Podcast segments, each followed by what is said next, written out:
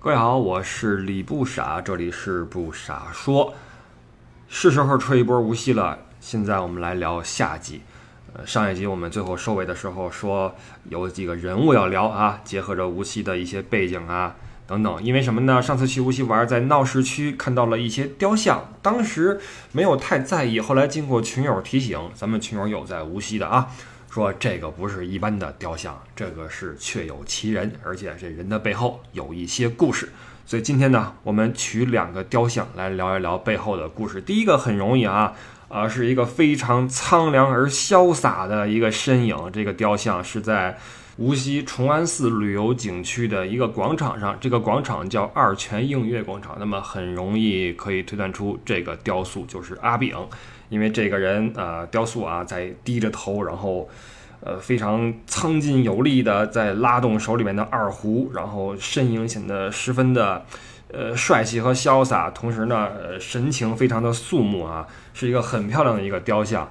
呃，反映的就是无锡人士阿炳他的在拉二胡时的一个身姿。瞎子阿炳这四个字，我相信每一个中国人都知道的很清楚，包括阿炳以及二泉映月中间儿啊，肯定是有一个等号的。但是。阿炳身后有什么故事？包括二泉映月这二泉是什么意思？实际上在此之前我都不是很清楚，只知道瞎子阿炳，我甚至不知道阿炳是无锡人。到了之后发现，哎，这个雕像很漂亮。同时一看这个阿炳的身世，哈，发现值得一聊。我们先来说说瞎子阿炳这个事儿。呃，话说无锡啊，有一个。道院叫雷尊殿，这里边有一个出家道士叫华清河，挺好听的一个名字啊，有字啊，字雪梅，踏雪寻梅的雪梅，看上去像个女名啊。华清河，字雪梅，是个道士。这个道士他是个出家道士，什么意思呢？跟散居道士不同的是，出家道士不能够婚娶啊，不能够去娶妻。那你说是因为清规戒律也好，或什么也好吧？呃，太过于枯燥啊。最后华清河呢，呃，跟一位寡妇呃结合在了一起，同时呢，生了个小孩儿，一个男孩儿。这个寡妇呢，秦氏啊，出身农家，呃，出身很贫寒，曾经嫁与秦家之后呢，就守寡。啊，最后和华清河结合在了一起，那这种事儿肯定是要被世人所唾骂、所指责啊！你不守寡，你跟一个道士在一起是出家道士，你们这这个那个，那社会舆论压力非常大啊！于是，在给华清河生了一个男孩之后，呃，没多久就抑郁致死，留下一个小孩，小名阿炳啊。那这个阿炳等于是华清河和这位秦氏的一个私生子。私生子的话，道士哼哼不能说直接抱回去说啊，我喜得爱子，那不行哈，那不能够公布于众。于是就全靠这个同族的呃婶儿啊、姑姑姨呀来照料，直到阿炳长到八岁的时候，才由族人将其还给了华清河，也就是回到了自己的生父身边。当然，他所称作师傅的这个人，阿炳心中并不知道，这位师傅实际上就是他的亲生父亲啊，只知道自己是一个。孤儿，然后现在呢，来到了道院，和这位师傅一起出家做道士。呃，阿炳呢，在私塾里面念过一些书，同时因为自己的生身父亲呢，精通各种的道家的乐器和音乐，所以这阿炳在小的时候呢，就展现出很强的音乐天赋。这点有点像那谁，莫扎特，在被自己的在乐团中担任要职的父亲发现了天分之后呢，玩命的去训练。所以阿炳在十岁的时候。就被父亲要求迎寒击石啊，模拟击鼓。十二岁那年，迎风吹笛啊，学这个吹笛子。包括后来，终于操起了他这一生啊玩的最好的二胡。那勤学苦练，加上他的这个遗传啊，使得阿炳在音乐方面颇有建树啊，颇有一些造诣。啊，到了阿炳十七岁的时候啊，长得一表人才啊，嗓子也不错啊，一开嗓非常亮，同时手里边乐器玩的一个比一个好啊，深得群众的喜爱，人赠爱称小天师。啊，到了一九一四年，就一战爆发这一年，华雪梅华清河啊就去世掉。那在他去世之前，阿炳终于知道哈，原来这位自己的敬爱的道长，竟然是自己的生身父亲。而自己并不是一个孤儿，而且自己的生父即将离世啊。那么在父亲去世之后，并且得知了真相之后啊，阿炳的身心受到一些挫折，尤其是这个不能接受这个事实。所以虽然说跟堂兄一起啊轮流主持着道观的香火收入，但是还是因为经营不善也好，或者自己因为心灵受挫吧，沾染上了一些恶习啊，吃喝嫖赌抽啊，抽的不是烟啊，是吸食鸦片。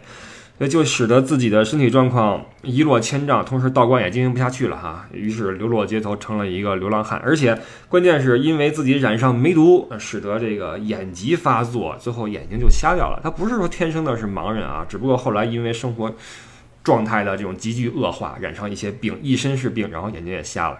那这一年呢，是阿炳三十四岁啊，生活潦倒，一事无成，最后抄起自己的二胡、呃笛子等等的，走上街头，靠卖艺为生。那么在街头的阿炳呢，呃，怎么说呢？好在是有着儿时训练的基础，包括他的在音乐方面的才能啊，使得当时的无锡呢，只要阿炳出来卖艺，那么街头肯定有着动听的、动人的乐曲被阿炳所呈现，包括他还开创了一个。自己的口述轶事的这么一个呃音乐形式，就一边啊说着唱腔，一边拉着胡琴，有点那个我们说今天这说唱的意思哈，做的还是挺吸引人。所以这个街头虽然说阿炳是一个流浪艺人，衣衫褴褛的，但是呢，在艺术上，在手艺上颇得众人的敬重啊。所以瞎子阿炳这个名称就越来越响。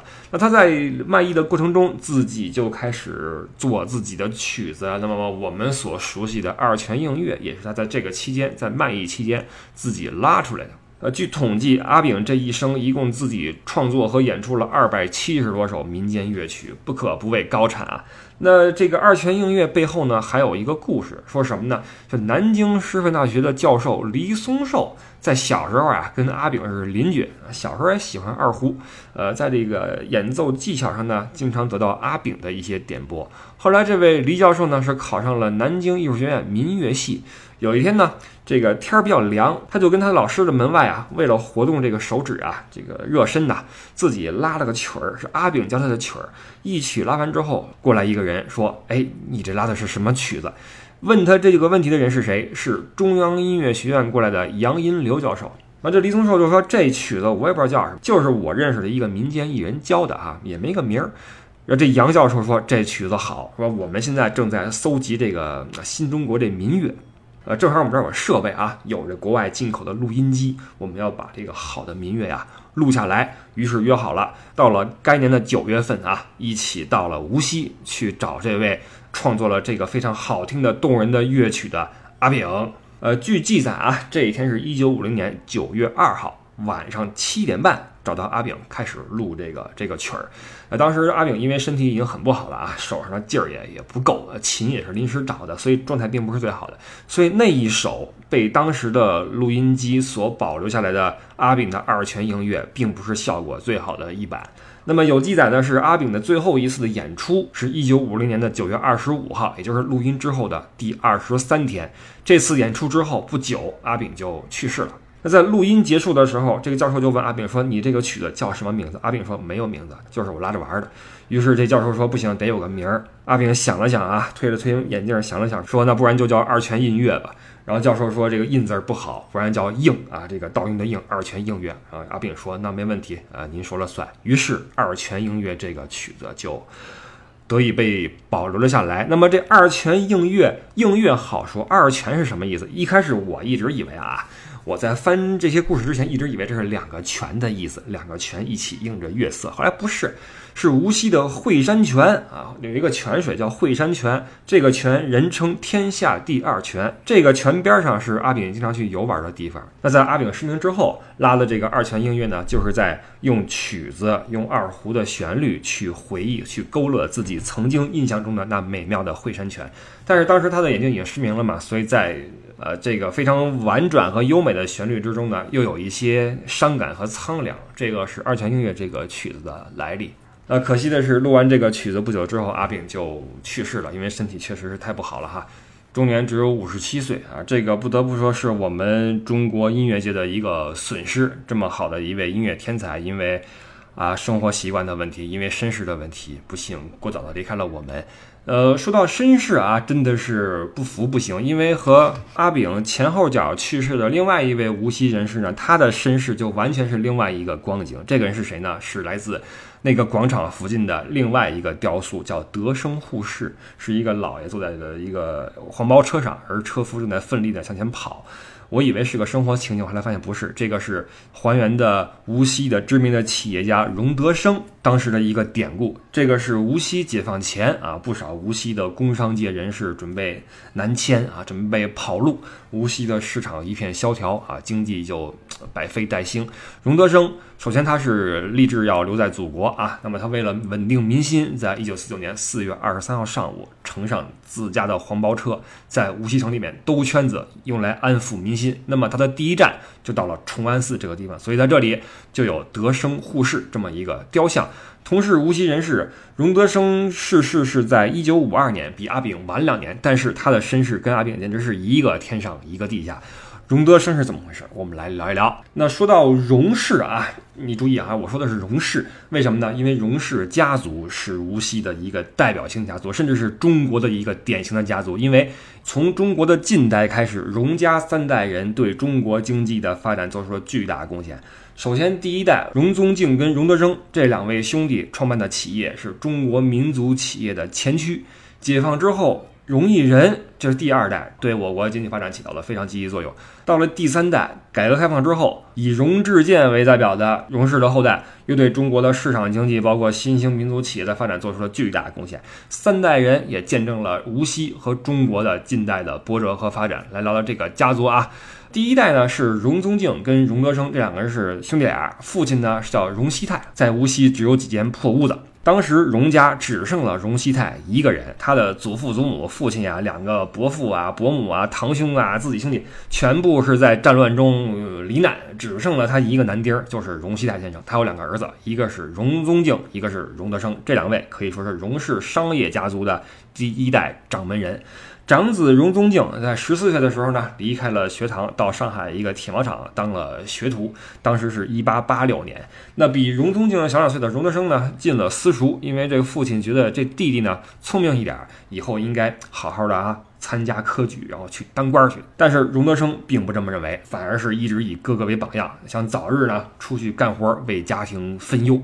三年之后，荣德生十五岁，乘着小木船从无锡去到了大上海。在这个兄长的推荐下，进了一个钱庄去做学徒。这时候等于两个兄弟俩都在钱庄里面去学习工作。几年之后，这两个人叫上自己的父亲，一块在上海鸿升码头开了一个叫广生的钱庄。两年不到，荣氏兄弟就赚到了自己的第一桶金。之后，这两兄弟看到了中国面粉行业存在一个巨大的缺口，于是两个人一拍即合，引进设备，开办工厂，开设了一个叫宝兴的面粉厂。这个面粉厂一开，立刻是鸿运当头啊！果然是宝兴宝兴，保证兴旺。从一九一四年，也就是华清河死那一年，从一九一四年到一九二二年八年间，荣家的面粉产业发展迅速，产量占到全国面粉总产量的百分之二十九。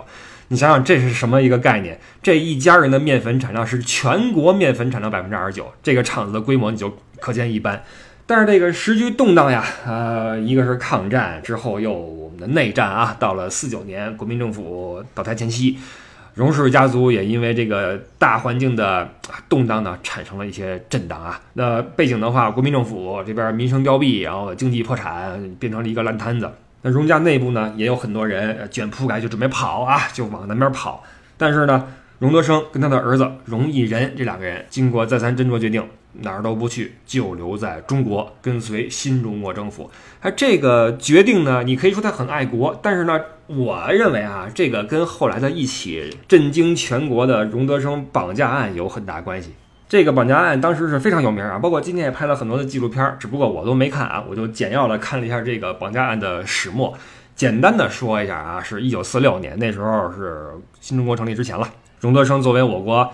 呃，近代最大的民族实业家，人称面粉大王、纺纱大王啊，这两个行业里面，他都是中国一等一的。那一年，荣德生已经七十一岁了啊。在一九四六年的四月二十五号这一天，七十一岁高龄的荣德生跟往常一样吃过早饭，于是就跟自己的女儿女婿一块儿乘着黑色轿车去总公司办公。七十一岁还在办公啊？结果车一拐弯，突然窜出来一辆车。下来几个穿军装的人，其中一个人晃出一张逮捕证，说这是第三方面司令部的一个逮捕证，正式底下是淞沪警备司令部二处处长毛森的签字，这就了不得了啊！给荣家吓一跳，说你们这是什么意思？对面那边说啊，荣德生是经济汉奸，现在上面怀疑他经济犯罪，请你去喝茶，于是就给架走了。架走之后，荣老爷子家人觉得奇怪嘛，立刻前往淞沪警备司令部询问说这是怎么回事？结果那边说没这事儿，于是才明白这是被人假冒身份给绑了去。没多久，绑匪来了电话，说想赎你们家荣德生老爷子的话，准备好赎金一百万美元啊！荣家这一下炸了，我这一百万美元不是说没有，这凑不出来这现钱，这可如何是好？那与此同时呢，整个上海滩啊为之震惊，荣德生居然被绑架了，这个消息也传到了南京啊，这个常凯申同学为之大怒啊，拍桌子说一定要破案。那讲拍桌子了，这事儿是不得不做的。于是，当时的军统少将、时任淞沪警备司令部的稽查处处长的毛森啊，就开始去破这个案子啊。毕竟这逮捕令底下签的是他的名字嘛。那与毛森破案的同时，荣家就赶紧去凑这个钱。最后经过讨价还价啊，说我们一百万是凑不出来，最后五十万啊，说好五十万，一手交人，一手交钱。结果就在荣家去到了指定地点交钱的时候呢。绑匪没有出现，警察来了。警察一看说：“你们这是干嘛的？”然后说：“我们是来交赎金。”警察说：“好，你们敢私通绑匪，这事是我们的事儿。”于是扣了荣家的人，扣了五十万美元，等于人没赎来，钱还被司令部给给给给掳去了。最后是荣家人赶紧派人过去，又是求情，又是怎么样哈？最后要来的人把这个钱又取了回来。最后又找了个地点，跟绑匪一手交人，一手交钱，终于把荣老爷子给赎了回来。荣老爷子七十一岁回来之后，哇，老泪纵横，说没想到我还有如此一劫啊！这一生不容易。那毛森那边呢？最后哎还不错，把这案子给破了，发现绑匪正是自己手底下的人，于是逮了十五个人，毙了八个，把这钱追了回来，案子宣告破案。但是呢？毛森比较狡猾的是什么呢？明明是查出来五十万美元的赎金，但是警备司令部只发还了荣家十三万美元，剩下的钱不知道去哪儿了。而且为了破案啊，荣家又先后给了警备司令部两笔赏金，一共八万。而且破案之后，荣德生成了众矢之的了嘛？一看我这么有钱啊，各种的慈善机构、学校、社会团体要老荣捐款，说你这么有钱的话啊，借们点钱，捐们点钱，或者等等等等等等。把这荣德生这心彻底给搞寒了啊！当时那个年代正是国共内战的时候，所以你可想而知，为什么最后蒋败逃之后，很多人随蒋跑去了台湾，而荣德生毅然决然留在了大陆。我认为这个跟他经历的这次绑架案，包括国民政府在面对这种案子时候的这种腐败和贪婪，给他造成了一个非常深刻的印象。所以最后到底是没有去台湾。那跟他一起留在大陆的，就有他的儿子荣毅仁。呃，荣毅仁的头衔比较多了，我念一下啊，就是这个人，咱们不多说一句话，就念一下他的头衔。呃，中华人民共和国原副主席，第六七届全国人民代表大会常务委员会副委员长，中国人民政治协商会议第五届全国委员会副主席，中华全国工商业联合会原主席，中国国际信托投资公司原董事长。OK，这是荣毅仁啊，荣德生的亲儿子。再往后一代，第三代代表人物是谁呢？荣志健。荣志健是荣毅仁的儿子，一九四二年在上海出生。那他一出生，这身份就不一样。爷爷是清末纺织大王、面粉大王荣德生，父亲著名的红色资本家荣毅仁。那家庭背景也好，家族基因也好，注定荣志健此生不会很平凡。在荣志健三十六岁的时候，荣志健是辞去了内地工作，前往香港的经商。当时他兜里没钱，只有五千美元，于是跟自己的父亲他说借点钱吧。他父亲说：“我也不能多给，给你一百万港币，你先拿去用。”带着这一百万港币，荣之健投资了一个电器厂，之后厂子起来之后卖掉套现，然后又去美国开设了一个加州自动化设计公司，一路等到上市，把股份一抛售。从一九七八年到一九八二年，四年时间。荣之健的一百万港币翻了五十六倍，又过两年，荣之健坐拥四亿港元。所以他曾经的名言是什么呢？就是我爷爷曾经是首富，我父亲曾经是首富，而我也是首富。当然，我们还有一句话啊，叫富不过三代。到了二零零八年，当时荣之健所处的中信泰富，因为一系列资本运作的失策，在一年里边亏损了一百四十七亿港元。二零零八年一年。荣之健的个人财产从三十亿美元跌到了七点五亿美元，损失率高达百分之七十五。那中信泰富在那一年做了什么？这到后来一直是一个悬案吧，因为很多人指出高层涉嫌炒汇啊，或者违规操作呀等等吧，这个不是我能看得懂的了啊。经济方面的我不懂。总之，荣之健是经历了人生的巅峰，也经历过人生的低谷。但是呢，为什么荣家人一直还能够为人称道啊？不论是兴盛时期还是在低谷时期，因为他们在对中国，包括对社会的反馈方面做的还是非常不错的。在经历了人生最低谷之后的荣之健，七十七岁高龄啊，还能够说回到家乡无锡去建设无锡的梅园。这个梅园可以说是荣氏三代人一手建立起来的一个公园。最早是一九一二年，荣德生秉着为天下不芳心这么一个呃初衷，在无锡买地，用了二十多年，种了数千株梅花，使得此地成为江南的赏梅佳处。到了一九五五年。荣毅仁啊，原国家副主席荣毅仁秉着先父的遗愿，将梅园献于国家，等于就充公了。后来又经过了多次的扩建，逐渐成为了一个国家四 A 级旅游景区。到了二零一九年，就今年啊，荣之健再次捐款三百五十万给梅园，用于梅花景观的提升。所以这三代人一直是致力于你说回馈社会也好，你说建梅园、献梅园、提升梅园也好，总之在反馈这方面做的是非常的好，而且不止梅园。无锡有一个建于明万历二年，就公元一五七四年的龙光塔。